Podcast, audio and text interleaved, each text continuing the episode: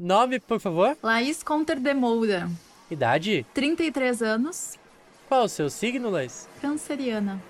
Ocupação? Designer, empresária, modelo e escritora. Redes sociais? Laís Conter e me underline lambi lambi. Perfeito. Ah, qual a sua origem? São Paulo, capital. Tá, você pode confirmar pra mim o destino da sua reserva? 1969, Nova York. Perfeito. Qual o motivo da viagem? É porque eu queria viajar para 69 por vários motivos simbólicos, né, da data e tal. E por causa desse festival de amor e liberdade e tudo mais, acho que seria interessante assim. Senhoras e senhores passageiros, sejam bem-vindos ao De Férias no Passado. Lembramos que esse é um podcast de turismo que usa da história para imaginar como seria passar uma semana em épocas anteriores à nossa. Meu nome é Renato Navas, hoje serei o seu guia temporal e desejo a todos uma ótima viagem.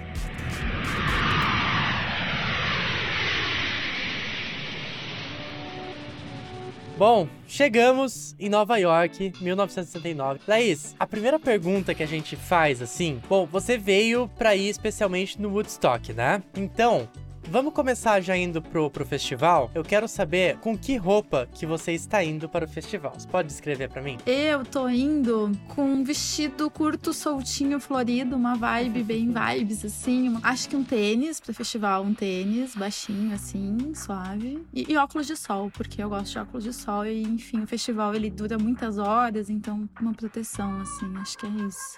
Sim. Bom, no meu caso, nossa, eu tô, eu tô também muito vibes aqui. Eu tô com uma camisa bem grande, daquelas com tie-dye, assim, né? Nossa, muito hippie. Muito hippie. Eu estou com um óculos redondo daqueles coloridinhos. Eu vim com chapéu também, porque, enfim, né? Questão de sol, tempo e tudo mais. Eu tô com uma bermudinha e chinelos. E no- nos pés chinelos, assim, pra ser uma coisa bem. Enfim, bem, bem ripongo mesmo, né? É, eu pensei, eu fiquei na dúvida, eu tô sempre de chinelo, né? Mas acho que um tênisinho assim pra aguentar e tal é festival, né? Não sei, me pareceu bom. Leis, a gente conversou um tempo atrás, quando eu perguntei pra onde você gostaria de ir, pra gente fazer sua reserva e tudo mais. Você falou daí do, do Woodstock. Me explica melhor, por que o Woodstock? O que, que te atrai nessa época? Qual o motivo de viajar pra cá agora? Então, eu vou ser bem sincera, tá? Quando tu me perguntou, tu perguntou que ano. E eu comecei a pensar e pesquisar, e me vieram várias épocas, assim. Mas todas as épocas têm coisas muito ruins, né? Então eu cheguei a pensar, tipo, ai, sei lá, anos 60, por causa do rolê de. que começou, tipo, anticoncepcional e começou a se falar um pouco mais sobre liberdade sexual feminina, por exemplo. Mas daí lembrei da ditadura militar no Brasil. Daí lembrei de, tipo, várias coisas. Ah, enfim, sabe? Daí eu pensei, 69, né? Entendeu? Todo sentido. Todo sentido, 69. Vamos ver o que rola em 69. Daí me veio assim, puta, Woodstock. 69, Woodstock é isso. Vamos dar ali em Woodstock. Então eu tô sendo muito sincera, assim, com o meu motivo. Mas tu é uma pessoa que vai em festival? Tu gosta de festival? Como, que- como que é a tua gosto, relação? gosto, gosto, gosto. Eu gosto muito de ir em show e tal. Confesso que eu não fui em muitos festivais alternativos, assim. Mas, tipo, Rock in Rio já fui. Aí do Sul já fui em muitos Planeta Atlântida, que é considerado festival, né? Tem várias bandas e tal, apesar de ser numa, numa vibe um pouco menor. Enfim, eu gosto muito. Esses festivais de acampar e tudo mais, você já chegou em algum? Tem vontade? Como que. Não tive essa experiência, porque eu sempre achei coisa de ripongo demais pra mim. eu não gosto de passar perrengue. Eu queria acampar, mas em, um, em uma cabaninha, entendeu? É, tipo assim, de preferência com uma vista, assim, com uma banheira, sabe? Com um aquecimento ou com um ar-condicionado. Tipo, uma coisa assim básica, que não tenha mosquito, que tenha banheiro. Bem básico. Não, mas é que eu nu- nunca foi muito a minha vibe, assim, eu nunca gostei de passar trabalho nesse sentido, daí eu acabei nunca participando. Mas quem sabe, né? Tô nova ainda. É, pois é. Não, então tu escolheu o lugar perfeito, né? Porque o Woodstock é famoso mesmo por pessoas que ficaram em acomodações super confortáveis. Cara, é, contextualizando a história do Woodstock, esse grande evento de setembro de 69, a história dele é bem doida, porque, primeiro, que ele teve que mudar de lugar várias vezes, porque, enfim, os cidadãos das cidades vizinhas não queriam. Por que será? Cidadãos de bem, Exa- né? Entre aspas. Exatamente. Bom, longe de mim defender um cidadão de bem nesse podcast, mas eu consigo entender como funcionou, porque a minha cidade natal, no interior de São Paulo, era muito famosa pelo carnaval. E chegava o carnaval e, tipo assim, a cidade tinha 30 mil habitantes e recebia, tipo, milhares de turistas, lotavam, assim. E a galera que morava na cidade ia embora. Então rolava uma troca de, de população da cidade durante o carnaval, sabe? A animação deste ano deve contar com sete trios elétricos, além do desfile dos 20 carrões que já são tradicionais aqui em Serquilho. A expectativa é de que 30 mil pessoas por noite passem pela Avenida do Samba. Inclusive aqui tem um, um papo interessante e engraçado. Teve uma eleição que tinha um, um candidato a prefeito que nunca ganhava porque a campanha dele ele queria mudar o carnaval de lugar. Porque o carnaval acontecia perto da casa da mãe dele. Gente, morar no interior é um sonho. E aí, lá pelas tantas ele mudou de ideia, falou que não ia mudar o carnaval, conseguiu se eleger e mudou o carnaval. Aí deu, enfim, é, o mandato dele foi bem ruim, inclusive. Ele depois não conseguiu se reeleger, evidentemente. Aí o carnaval depois voltou pro centro, pra perto da, casa da, onde, da mãe dele. Enfim, não adiantou muita coisa, né? É, mas imagina, deve ser difícil, assim, pra quem não curte o rolê, né?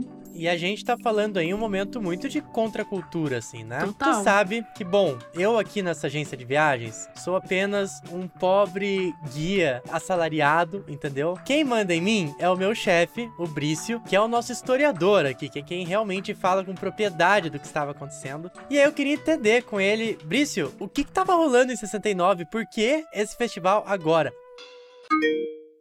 Fala Renato, beleza? Sou eu aqui de novo, o Brício. Vamos viajar de novo para a década de 60, cara. Essa década é tão importante aí pro século passado. O princípio de tudo eu acho que começa ali um pouquinho depois do final da Segunda Guerra e no início da Guerra Fria, que é onde tudo começa. Tem a separação do mundo em países de primeiro mundo, segundo mundo, terceiro mundo, né? sendo os de primeiro mundo, os mundos capitalistas desenvolvidos, o de segundo mundo, o mundo socialista industrializado, e o terceiro mundo seriam os países subdesenvolvidos, que é onde de fato acontecia a Guerra Fria. Mas o que mais pega na década de 60 nessa questão internacional seria a Guerra do Vietnã, que é um conflito que os Estados Unidos toma parte porque ele enxerga o Vietnã como um país que estava muito propenso a se tornar um país comunista. Tinha muito apoio, claro, do, das grandes nações comunistas, socialistas, que era a, a, União Soviética. Então havia esse conflito para não deixar com que outras nações se desenvolvessem o comunismo ou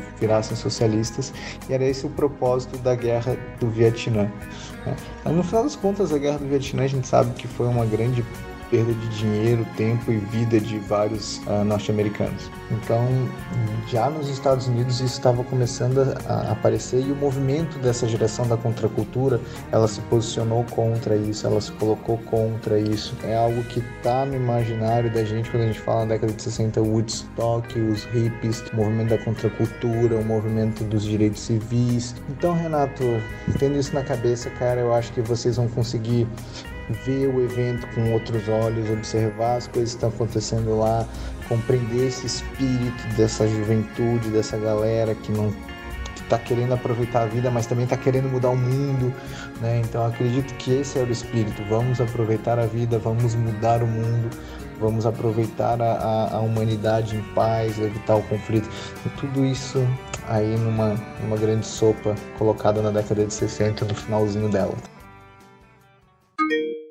Voltando aqui para nós, Leis, eu sei que não é muito educado perguntar isso, mas eu quero saber o que, que você trouxe na sua mala para curtir esse festival e para passar aqui. Lembrando que você tem uma semana aqui em 69, tá? Mas o que, que você trouxe na sua mala? Eu tô levando roupas leves, shorts, vestidos, blusinhas, um casaquinho para usar de noite. Tô levando chinelinho, né? Já que eu tô indo do, do festival de tênis, eu tenho meu chinelinho para descansar o pé também. Tô levando camisinha Importante. E tô levando, importante. Acho que isso, assim, acho que tá, tá de bom tamanho. Ah, os biquínis, né? Pegar um sol também, umas vibes assim. Acho que tudo a ver. Eu, a questão da, da camisinha especial é bastante importante. Eu recomendaria também um engove, uma coisa assim, entendeu? Aí que tá, tu viu? Olha só a nossa diferença. Eu não sou essa pessoa. Eu sou a pessoa que bebe até passar mal e passo mal, porque eu nunca tô preparada. Bacana, Olha bacana. Aí. De acordo com o Data Férias, né, com as pessoas que já viajaram conosco, eu observo o seguinte: existe um padrão de que as meninas que viajaram com a gente costumam ter um pensamento assim de: e se eu levar um remédio? Será que eu vou voltar três séculos? Será que não é legal levar um anti-inflamatório, de repente? A gente viajou pra 1718 para um navio pirata com um amigo meu e ele nem pensou em levar um, um remédio para vômito, Eita, sabe? Um, um Dramin é uma diferença bem doida, assim. Bom, tu pensou pelo menos na camisinha, né? Que enfim. Ah, mas né, festival e tal. Estou solteira aí, então espero me dar bem, né? Neste festival. Não, perfeito. E Laís, agora eu quero que você me descreva o seguinte. A gente tá aqui chegando no festival. Tu sabe que a gente viaja com muita gente clandestina, né? Que tá viajando aqui com a gente agora, mas não tá vendo o que a gente está vendo exatamente. Eu queria que tu me descrevesse como que é a vista. O que que você vê ao nosso redor, assim. Em detalhes, por favor. Como que é?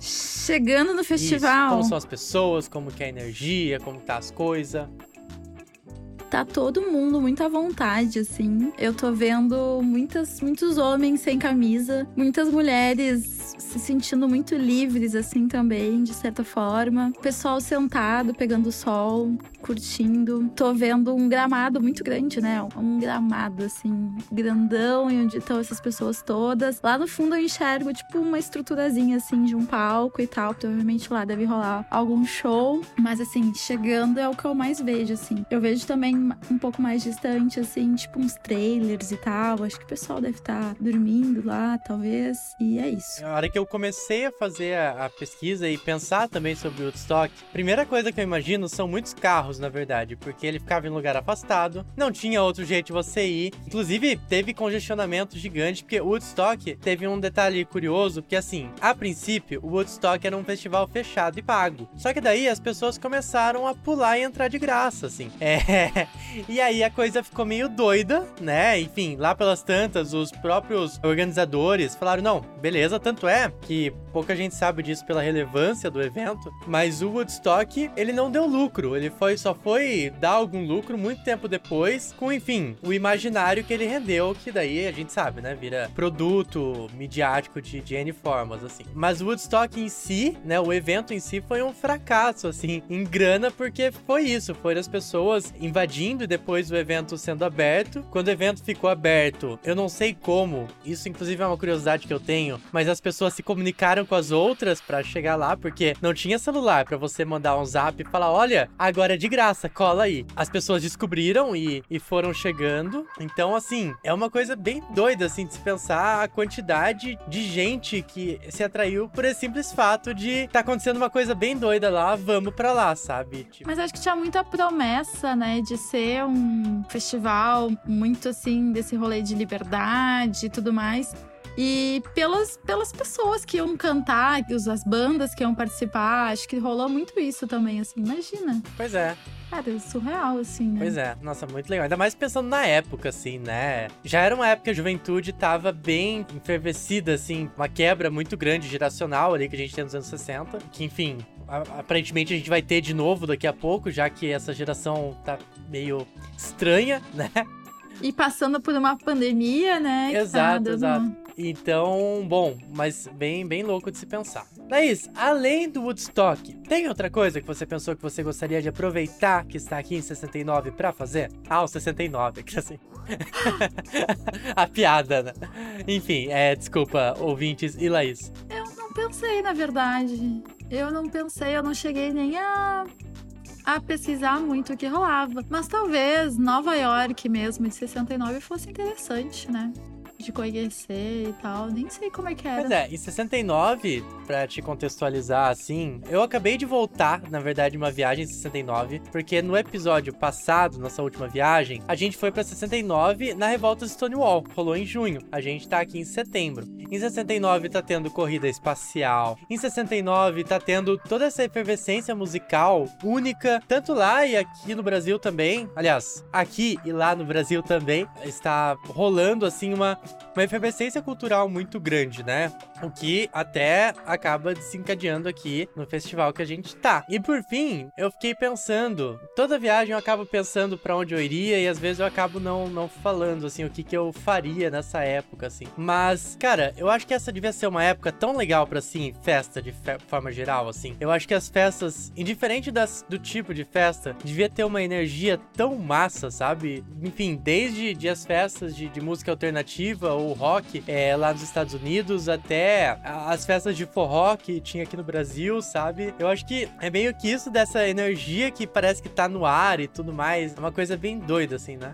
Tem um momento de ruptura, eu acho que talvez muito semelhante a que a gente tenha hoje em relação aos nossos pais e essa galera que, que votou em quem tá aí, assim, de passar a discordar de muitas outras coisas que antes a gente relevava, mas agora entra no pacote, assim, de, poxa, nossa, você é realmente muito rolê errado, sabe? E eu acho que na, nos anos 60 tava rolando isso De se rebelar, de questionar mais, né? Exatamente. Porque a geração anterior meio que passou dos limites, assim, da escrotice. Pelo menos ao, ao meu olhar, assim, né, da época, que eu acho que tem a ver um pouco também com a nossa época de agora. de Acho que dá pra forma, fazer né? um bom comparativo, assim. E nem talvez em questão geracional, né? Porque tem muita gente nova que tá fazendo merda também, né? Tal qual na época, né? É. Mas acho que sempre tem uma, uma juventude barulhenta, assim. Que vai pra rua e se movimenta.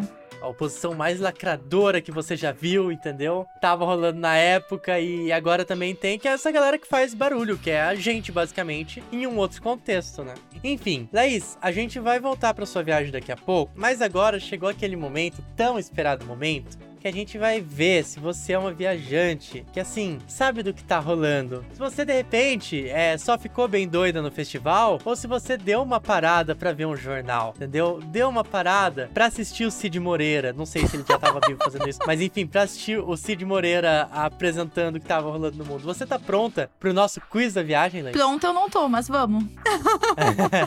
então vamos lá para o nosso quiz da viagem.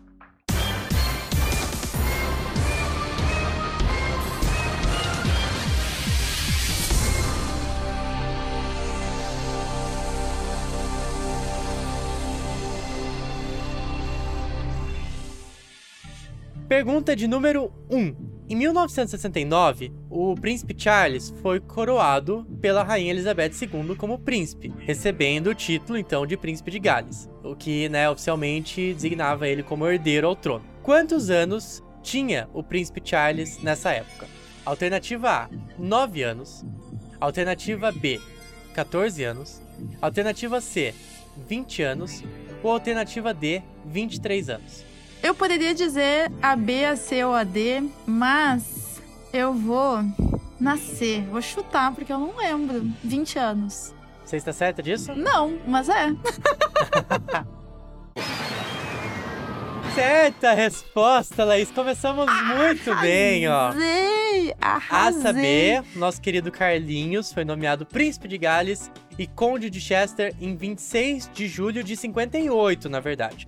Só que a sua investidura, ou seja, todo o cerimonial que faz ele oficialmente se tornar príncipe, só foi rolar mesmo dia 1 de julho de 1969. E quanto à idade, né, ele é de 14 de novembro de 1948, ou seja, um escorpiano aí que infelizmente, ou felizmente, não sei, nunca vai chegar ao trono aparentemente. Aparentemente não. Mas. Mas enfim, né? É a vida. É a vida. Ah, mas eu nem gosto dele, então tá tudo certo. É, pois é, não é dos mais carismáticos, né? E É, a função com a toda com a. dele. Com a É. Diana, ele cagou muito, então, né, não, não simpatizo muito com o Carlinhos. Eu acho assim, já tinha gente que não curtia muito ele. Depois de The Crown, que ele se mostra um grande um otário mesmo, fica mais difícil ainda de gostar dele, sabe? Não só em The Crown, eu assisti outra série da Diana, que agora eu nem lembro, tinha várias séries, eu assisti umas duas sobre a história dela, assim. E nossa, lá mostrava um lado bem mais escroto dele, assim. Eu gosto muito do rolê da família real, que eu não sei se você sabe desse detalhe de, de bastidor, mas por que, que a gente sabe tanto da Diana? Quando ela ainda estava no palácio, ela chamou um biógrafo para escrever a biografia dela. E aí, que, enfim, o cara foi, escreveu a biografia dela, lançou um livro falando que a fonte eram fontes Eu de dentro do castelo. Enfim, né? Uhum. Passou, foi todo um escândalo na época. Depois que ela morreu, aí ele falou: na verdade, a minha fonte era a Diana. E, pra provar isso, Uhum. ele pegou e lançou os áudios. E aí tem vários documentários que usam desses áudios da entrevista dela pra mostrar e narrar o que tava acontecendo de fato. Ou seja, Diana, eu não vi o signo da Diana. Eu vou até dar uma pesquisada aqui, que aqui a gente trabalha com ciência, entendeu? Ciência, astrologia, é isso. Ela é de 1 de julho. Ela é canceriana. Canceriana. Olha aí. Eu ia chutar. Eu juro que, que se tu me perguntasse, eu ia dizer canceriana, porque eu sou canceriana também, né? Então eu conheço os meus. Você faria coisa semelhante, Laís? Como que é você? Você é uma pessoa Não. vingativa, é, estratégica, assim? Então, o canceriano tem um rolê de ser muito manipulador e ser muito rancoroso. A gente tem um caderninho, a gente não conta pra ninguém, mas a gente tem um caderninho aqui na nossa mente que a gente anota todos os vacilos. E quando você é uma princesa, você chama alguém pra anotar pra você.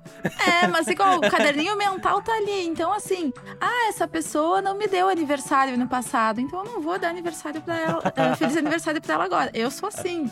Eu, Ah. nossa, eu sou péssima. Eu sou péssima pra isso. Laís, já anotando aqui, tá? Porque assim, eu fico mega mal de receber feliz aniversário do meu aniversário, porque eu só dou feliz aniversário pra quem nasce na primeira e segunda semana de dezembro, que é logo depois do meu, que aí eu lembro ainda, sabe? Porque depois eu meio que tá, esqueci, eu não sei se deu pra mim também, então a gente não vai ficar bolado, então vida que segue, sabe? Mas eu sou péssimo nesse sentido. Vamos então para a nossa pergunta de número 2. Qual desses acontecimentos tecnológicos rolaram em 69? Alternativa A: primeira ligação de celular. Alternativa B: primeira mensagem eletrônica. Alternativa C: primeiro exame de DNA. Ou alternativa D: primeiro protótipo de um computador. D. Nossa, que decidida é. Ela falou com uma certeza de quem sabe por quê. Pior que eu acho que não, mas ah, chutei D.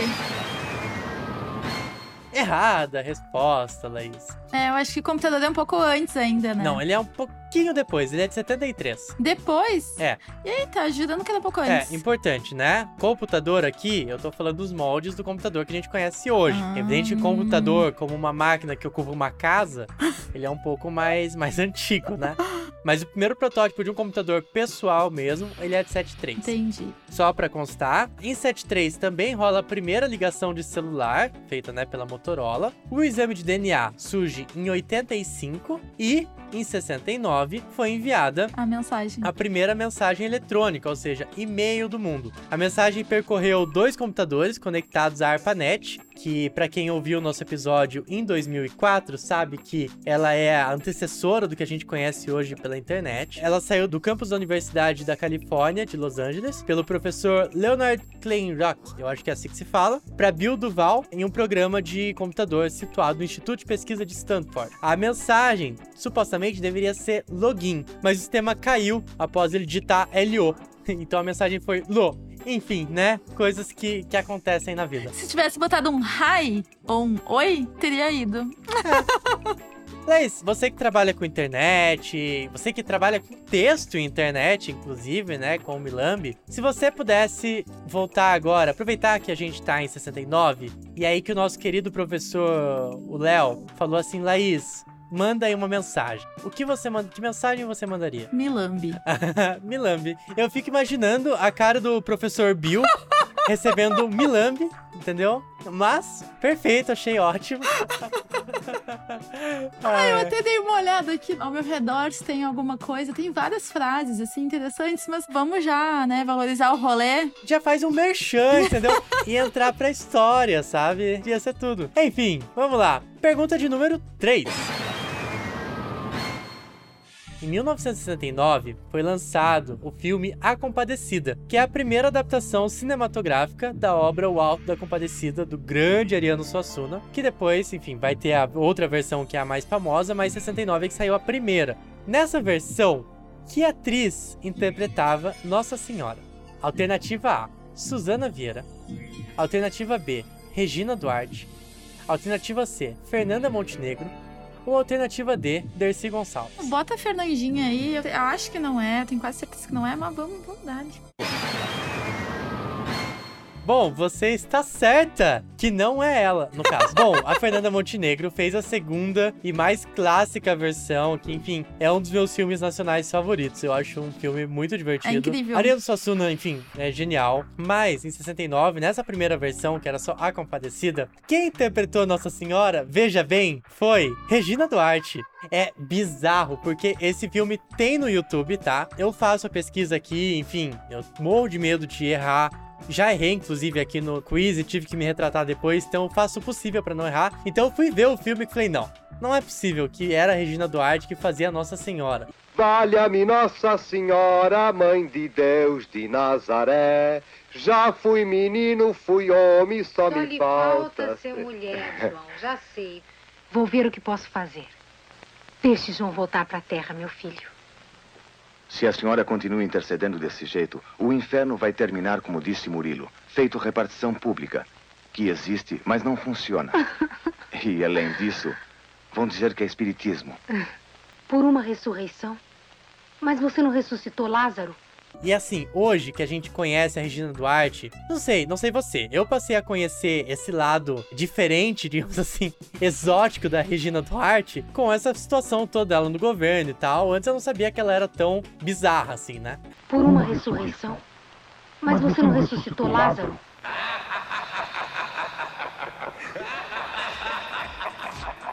Mas vamos pra nossa pergunta de número 4, que agora é música.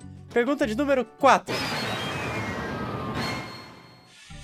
Eu separei algumas músicas aqui da época e eu tenho um trechinho de uma música, que pode ser a versão original ou a versão traduzida, tá?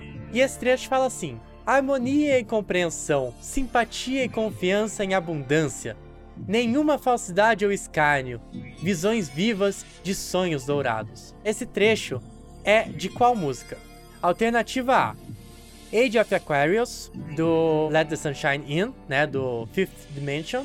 Alternativa B: Irene, de Caetano Veloso. Alternativa C: Sugar Sugar, do The Artists.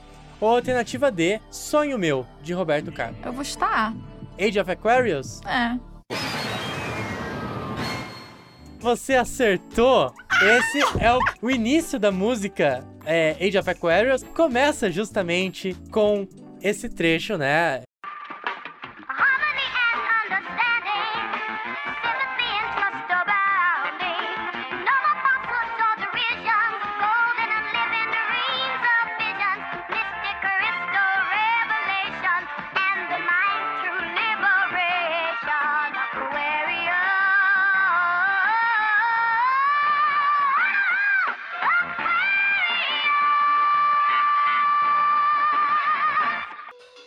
Mas você acertou, estando aí no nosso ranking de pessoas que acertaram duas. O que eu quero te adiantar que não é tão comum, tá? Inclusive, eu tenho um, um viajante meio assíduo. Quero aproveitar e mandar um abraço pro Paulo Samico, que sempre ouve a gente. Que ele reclama que eu pego muito pesado no quiz, porque as pessoas acertam uma, às vezes as pessoas não acertam, entendeu? Mas enfim, parabéns, você foi muito bem no quiz, tá? Nota 2.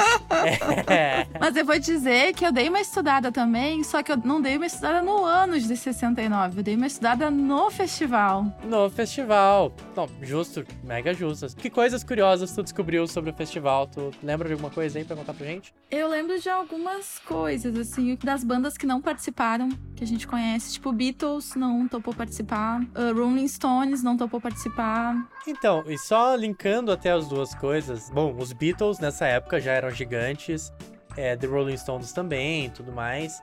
É, ele acaba sendo um festival alternativo nesse sentido também, de ter muitos músicos alternativos, né? Muita coisa nova que vai rolar. Eu acho que talvez até por isso, porque imagina hoje, se você chama, sei lá, a Anitta pra uma festa, pra um, né, um festival, que enfim, olha, ia ser em tal lugar, a gente tá tentando que seja em tal lugar, mas talvez não role, a gente vai ver onde vai ser. Mas tu sabe quantas pessoas participaram de Woodstock? Quantas pessoas foram no festival? Quase meio milhão, são 400 mil pessoas. E daí, pelo que eu li, o último show foi Jimi Hendrix, às 8 da manhã de segunda-feira.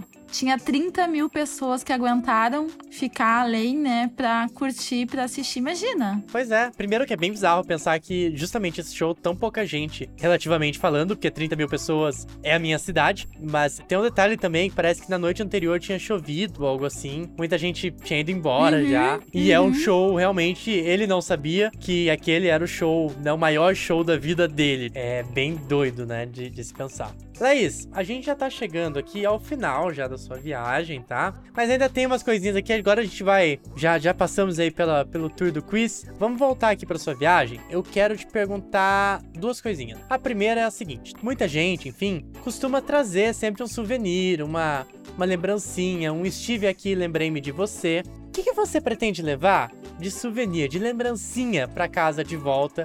Pra lembrar que você veio pra 69 e curtiu Woodstock. Tu sabe que eu não sou a pessoa do souvenir. Mas agora vai ser, porque tá no roteiro. É que assim, eu vou ser bem sincera, eu já viajei algumas vezes já. Enfim, ai, Paris, uma Torre Eiffel, ai e tal. Só que normalmente vira um monte de cacareco. Eu nem sei cadê minha Torre Eiffel, eu nem, vi, nem trouxe pra São Paulo, olha aí. Vira um monte de cacareco que se perde com a vida, com os andares da vida, com as mudanças da vida. Então, assim, eu acho que o meu souvenir seria trazer momentos na memória. Olha só que simbólico. Ah, olha só que. É, é que Porque assim, é o que gente, fica, é, Renato, é o que fica. Viajantes, entendam. Ela foi pra um evento alternativo, assim, ó. paz e amor, né? Não quero dinheiro, eu só quero amar. Então, pra que ter coisas, entendeu? Essa coisa de coisas é muito ultrapassada e tal. Ai, ela é toda boazinha, ela é toda do bem, ela é tão galera, ela é jovem, ela é, sabe? Ah, vá se fuder, sabe? Minha vibe seria vir com memórias e com momentos legais e com, né, amigos, contatos, coisas assim, nessa vibe. Você ia visitar no asilo a essa altura, né? Mas tudo bem. Não, mas é que assim, que nem eu te falei, tipo, ai, vai pra um lugar, que nem Paris, por exemplo, ah, tu, traz, né? Só que eu vou te falar bem sinceramente, eu não sei cadê meus cacarecos de viagem. E eu fiz tantas mudanças nos últimos anos, né? Eu casei, daí me mudei, daí depois eu me mudei de novo quando eu separei, daí agora eu vim pra São Paulo. Eu não sei cadê meus cacarecos de viagem. Então eu acho que hoje, se eu fosse, acho que pós-pandemia, quando eu viajar, eu não vou ficar gastando dinheiro com souvenir e, e coisas que. Enfim, mentira, eu tenho aqui uma caneta de Paris. Se contradizendo ao vivo.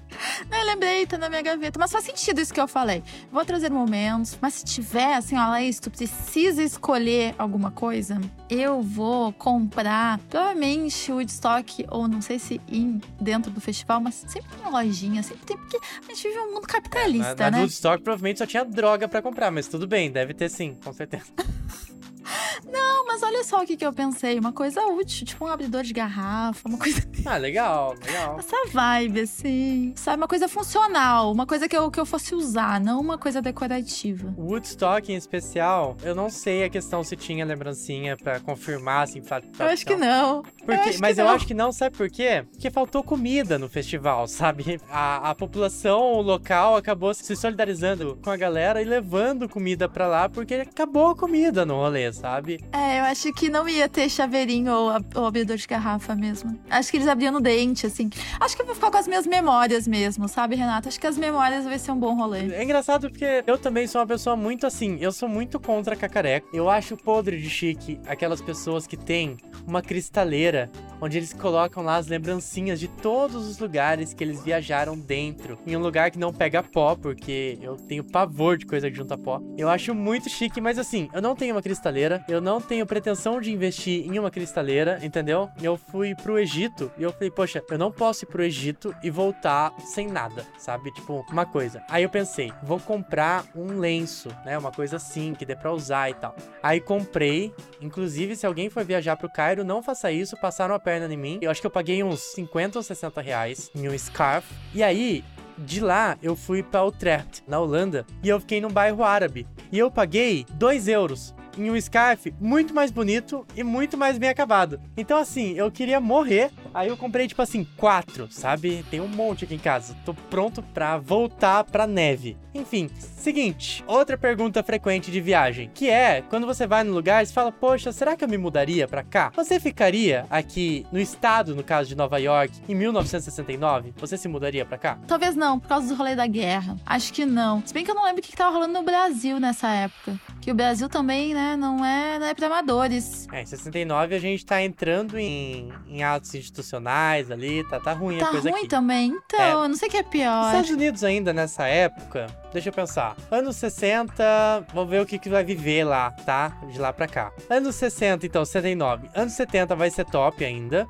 Anos 80, a única bad vibes realmente. Tem o papo da guerra, mas como a gente sabe que essa guerra fria não vai dar em nada, tá tudo bem, sabe? Não vai cair bomba em você, relaxa. Então dá, dá para sobreviver só com as notícias tensas do noticiário, mas não vai ser nada que vai acontecer nos Estados Unidos, né? Até porque a especialidade americana é fazer guerra em outros lugares. Bom, anos 80 a gente tem o HIV, que vai pegar forte, sobretudo ali é, em Nova York e tudo mais. Não, mas aqui eu levei bastante camisinha pra minha viagem, então eu vou estar protegida. É, e é legal que você poderia iniciar. Aliás, oh, pera, a página Milambi, a ideia são adesivos, então quer dizer, você já pode começar a página lá conscientizando as pessoas do uso de, de preservativo, colando os adesivos pelas ruas, entendeu? colando lambe-lambe pelas ruas de Nova York. O, o lick lick, no caso. O né? lick lick. Mas enfim. Bom, foi isso então, Laís. Antes da gente terminar, eu quero saber como foi sua viagem, considerações finais, o que, que você achou. Surpreendentemente divertida, assim. Percebi que os meus estudos sobre Woodstock não valeram de nada.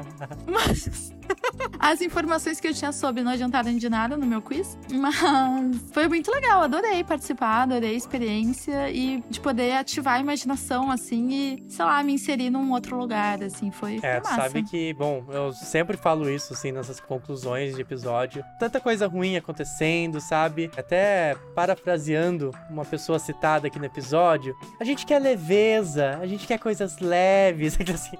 E assim, coisas leves em 2021 sem condições. Quando a gente vem pros dias de hoje, a gente tem que olhar com Uhum. seriedade o que tá acontecendo, que logo menos a gente vai ter que punir essas pessoas, né? Mas um meio da gente fugir é conhecer o nosso passado, imaginar como seria ver em outros tempos e até que aprendizados a gente pode tirar desses outros tempos para os tempos de agora, sabe? E a gente tava falando da questão geracional ali. Primeiro, a história é cíclica. Isso que a gente tá passando agora já vai passar, sabe? Vai voltar de novo de outra forma no futuro. Eu espero que a gente não vire esses velhos que vai apoiar isso. Ah, eu acho que não, acho que não tem como. Eu espero que não também, mas né, esperaremos, né? O reinado do filho do Lula como vai ser, a gente não sabe. Mas enfim, mas o que eu quero dizer é assim, a história ela dá esses insights e às vezes fugir pra ela em forma de brincadeira é uma forma interessante de pensar em como combater o presente, sabe? Poxa, essa frase eu formulei agora e eu achei que foi uma boa frase, vou anotar ela aqui. Foi, acho que tu deveria Mas- jogar no Twitter, inclusive. Eu vou, eu vou colocar ela no pensador.com, vai ter lá o é, Renato Renato, Navas. Navas, pensador.com. Ah, essa semana aí rolou em São Paulo incêndio na Cinemateca, né? Uhum. E eu li uma frase que eu não sei de quem é a autoria, mas eu acho que faz muito sentido até em relação ao passado, futuro e tal. Que era um país sem passado é um país sem futuro. E faz muito sentido. Então a gente conhecer o nosso passado, conhecer a nossa história, saber o que a gente viveu. E não só a gente, mas tipo o mundo, assim, questão de mundo, é a gente saber como a gente vai construir um futuro melhor. Faz todo sentido. Exato. É, e é engraçado tu falar da Cinemateca. Eu nem ia comentar tanto, apesar de a gente ter trazido aqui a questão do cinema tal. Como a gente tá com assuntos diferentes, eu posso até introduzir um pouco aqui um outro ponto. No podcast, o assunto, que é o podcast da, da Globo, eles chamaram lá um cara pra falar e tal. E o cara tava falando da importância disso, né? Porque, enfim, cara, no cinema é onde tá os registros de como que era a vida no Brasil. Bom, ali tu tinha, além dos filmes, roteiros, tu tinha documentários, tu tinha a posse de todos os presidentes, sabe? Porque é isso, né? Hoje que a gente lida muito com vídeo no dia a dia, cara, um vídeo e uma foto são coisas completamente diferentes, né? Mesmo hoje, que foto é uma coisa completamente banal, que você tira a torta direito, pode ter mil fotos, a mesma coisa. O vídeo, ele passa essa energia realmente do que está acontecendo. Muito mais difícil, inclusive, de se montar. É isso falando no modo documental. E quando a gente tá falando no modo ficcional também, sabe? A gente tá mostrando ali como uma sociedade pensa, como a sociedade age, o que tá acontecendo naquele momento. E, poxa, um incêndio como esse, mais um, né? Na verdade, mais um ataque aí à nossa cultura, em um governo, em especial agora, em um governo que não só não liga tanto pra nossa cultura,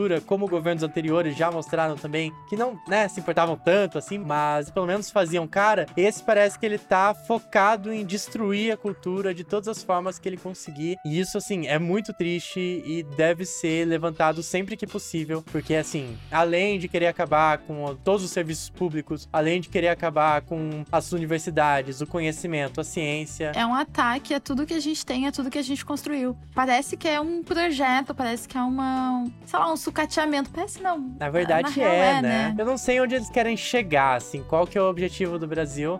Eu espero que a gente não chegue nesse ponto que eles querem, né? Porque senão acabou. Não tem mais pra Sempre que, que eu penso nisso, eu lembro as fotos que o Jornal Extra fez nas eleições de 18, que eles pediram pros candidatos, os principais candidatos, segurarem o jornal com a manchete que eles queriam que tivesse no jornal no último dia de mandato deles, né? Aí, ó, o Ciro Gomes colocou desemprego bate menor número, o Haddad colocou não sei o quê, o outro não sei o quê. E aí o do Bolsonaro era tipo, Brasil acima de todos, Deus acima de tudo, coisa assim. aquele lema péssimo. E aí, que é isso, é um, é um plano que não tem plano. É, vamos vendo o que vai dar e vamos destruir tudo que a gente acha que não serve pra nada, sem, sem pensar a respeito, sabe? É realmente muito triste. Bom, e é com esse clima de alto astral e alegria que a gente conclui a nossa viagem hoje, né? Depois de viver toda a vibe, toda a energia, toda a liberdade, todo o amor de Woodstock, a gente volta pro Brasil 2021. Era Estamos por vivendo a né? nossa bad trip agora, literalmente, a nossa bad trip de volta, entendeu?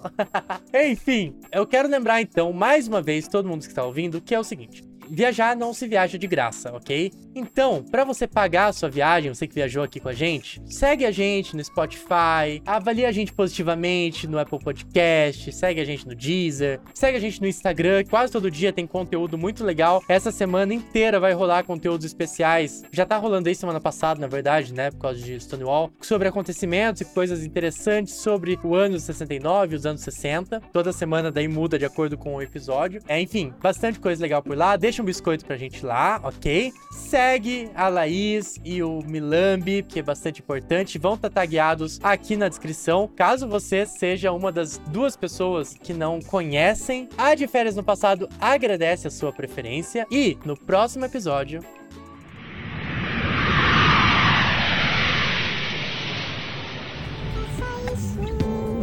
Não tem mais.